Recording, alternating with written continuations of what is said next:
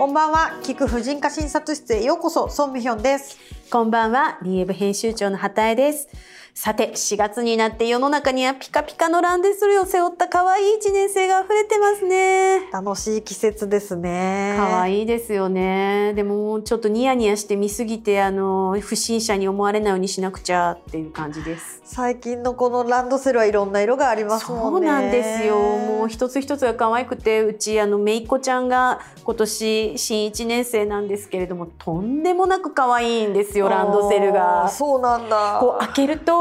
ミナペルホルネンのあのファブリックが使ってあったりとかそうなんや。あのランタンバリンみたいなやつとかが。ああじゃない柄のですけれど。ミナペルホネンのランドセルのあれあるんや最近は。コラボしたのがね。そうそう。まあそんなのもあったりするんですけれど、まあとにかく今って私たちの赤黒みたいな時代からとても自由度が増しているじゃないですか。で自由な分逆にいろいろ迷いも出てくるのかなみたいなことも、まあ、確かに目移りしますよね売り場行ってもね。そうそうするんですけれど最近あのランドセルを作ってる会社のセイバンさんのサイトで流れてるドキュメンタリー映像が SNS で流れてきまして。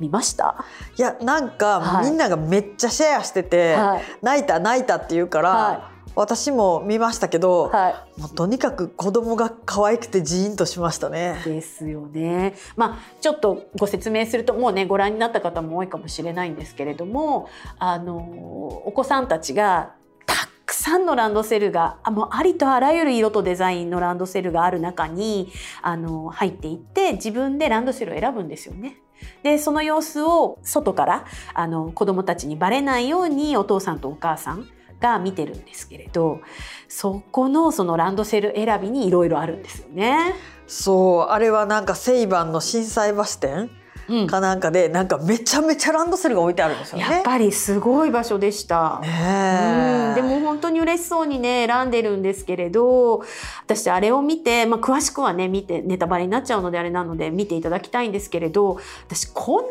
に子どもたちがなんて言うんだろう。こう親の気持ちを汲んで行動してるとは思わなくて。そうですね。私は親の気持ちを汲んで行動していたので組んで行動する気持ちもめっちゃわかるし。そういうこと。いやうん。まあえでも畑井さん自分が子供の時は親のこと組みませんでした？もちろんね長女なのでこう期待されていることとかはこう見ながら対応はしてきたと思うんですけれどただお手本にする人はいなかったので、うんうんうん、割とこうちょっとつ盲信というかぶつかってはこう砕けるみたいなタイプだったので私がこうガーって言って怒られてそれを脇で見ている妹は絶対そこを学んで親に怒られないように行動するみたいなところでしたね。なるほど。うん、いやもう私とかはもちろん長女なんで、うんうん、まあ親の喜ぶようにってしてたけど。そうそう でもなんかそれで自分があの親になってからは子供には、うん、まあ、極力自由に選ばせようと思ってたからあのセイバンの,はい、あのランドセルのあの子供が親に忖度じゃないけど親の気持ちを汲み取ってみたいなこのシーンとかも なんか多分、まあ、SNS についてるコメントを見ると多分ああなたは子供がそうしてるってここ思い当たるところがあるんですよねみたいな人もいるけど私ごめん。多分うちの子供めっちゃノーって言うしめっちゃなんかやりたいことはやる。嫌なもんは嫌みたいな。でもお母さんそれだと早死にしちゃうけどって言っても、うん、なんか多分死んでから悲しむタイプだから なんか本当にいなくなるまでわからない。無理みたいなこと言っても、はい、そうなんか、うん、なんだろうそのもうありがたみもあまり分からず自分の与えられたものは当然だみたいな子供たちになってしまったので多分みみ皆さんがおおおうち自分と子供に置き換えて泣いてるであろうところの涙はゼロ的です。そっかまあ、ちょっとあの解説すると親が喜んでくれるものを最初は子供たちが選んでるんですよね。それを知らされずにあの親たちは自分があの子供たちが好きなものを選んでると思って「ああそれだよね可愛いよね」って言って見てるんだけどいや実はそれは親が喜ぶ選びそうなものを選んでねって子供たちが言われて選んでたランドセルでした。じゃあ本当に自分たちが欲しいのはどれなのかなっていうのをね2回目のランドセル選びをするんだけどこれがね見事に違ったんですよね。最初と最ね1回目と2回目でランドセル選んだものが。でもそれがすごくってでも親とかは最初に選んだやつがもちろん親が喜びそうなものを子供たちは選んでるからそれは汚れが目立たなくていいわとか。そう。ね。やっぱりあこれ選ぶと思った。うんうんそうよねとか私も好きな色とか言って めちゃめちゃ嬉しそうにみんな反応しててだけどその後2回目に選んだランドセルが全然違うんだもん。いやあれは確かに面白い企画、うん、いや本当にで私実はあの娘がね今あの長期でいないので娘に LINE しちゃったんですよ。うんうん、でうちの娘のあのランドセルって息子のと息子と5歳半離れているので息子の頃がちょうどなんていういわゆるランドセルの会社が作っているランドセルじゃないのがやっと出てきたみたいな。だから、うんうん、アディダスとかプーマが作るランドセルみたいのが出てきた時ででもね色はそこまでだったんですよ。ちょっと赤がピンクっぽい赤になってるとか黒だったのがちょっとネイビーになってるとかそれぐらいのこうバリエーションしかない時代が息子でで息子は普通にこうスポーツブランドのランドセル黒いランドセルを選んでたんですけど娘の時は5年経つと相当カラフルになってて何でも選べたんです。なのにいや今ほどカラフルじゃないですけどね。なのに私すごいキャメルカラーが可愛いと思ってて、親から見るとキャメル可愛いですよね。最高。この絵絶対これを背負わせたいと思ってたから、あれ？もしや強要しちゃってたかもと思って。なるほど。すぐ LINE したんです、うん、ねキャメルカラーのランドセルってどう思ってたって、うんうん、そしたら「え？超可愛い。よかったよまあうちの娘あんまりあのそういうとこ忖度ないし屈託ないので。って言ってくれたからよかったんだけどえ？でも本当にもし自分で自由に選んでいいよって言われたら何色選んでたって聞いたらうんまあ6歳ぐらい、まあ、5歳とかだったらピンクかなって言われて おでも全然気に入ってたからいいよみたいな感じだったので、まあ、そこまで泣いたっていうのはちょっと恥ずかしかったんだけど。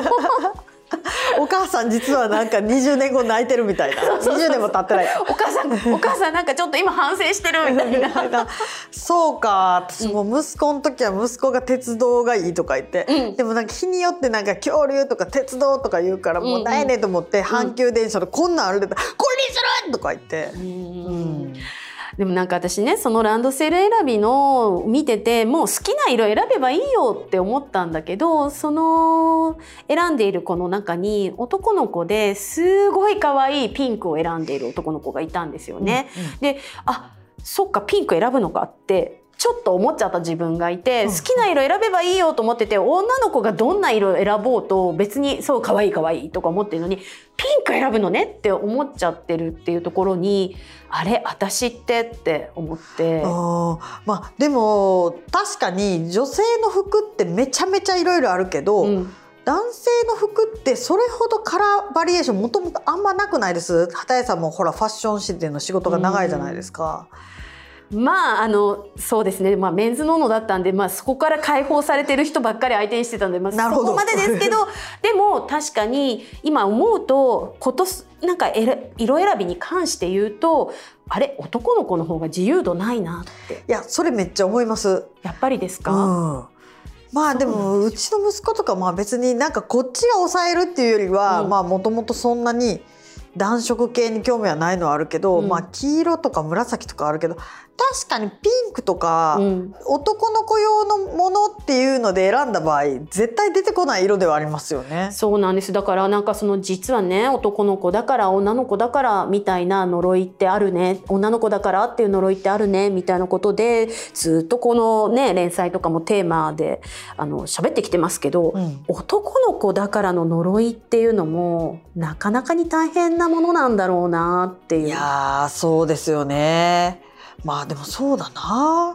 なんかやっぱり夫まあもちろん格差とか言うと、賃金とかだと女性の方が下になっちゃうけど、男も男らしくあれって言われ続けるのって結構面倒くさいですよね。だと思うんですよね。ただやっぱりそこに対して自分は、まあ、体験者ではないから女の子に対してそのダイバーシティとか、うん、そういうジェンダーのこととか自分の体験からこう頑張っていこうよみたいなことはこう娘と話せるけどあれ息子とあんまり話したことなかったぞそういうことって思っちゃったそうなんだ。そうか。まあでも確かにうちも娘の方がそういう意識は高いな。で息子もなんかドーナツ屋とか行ったらめっちゃピンクのドーナツ食べてるわそういえば。かわいい、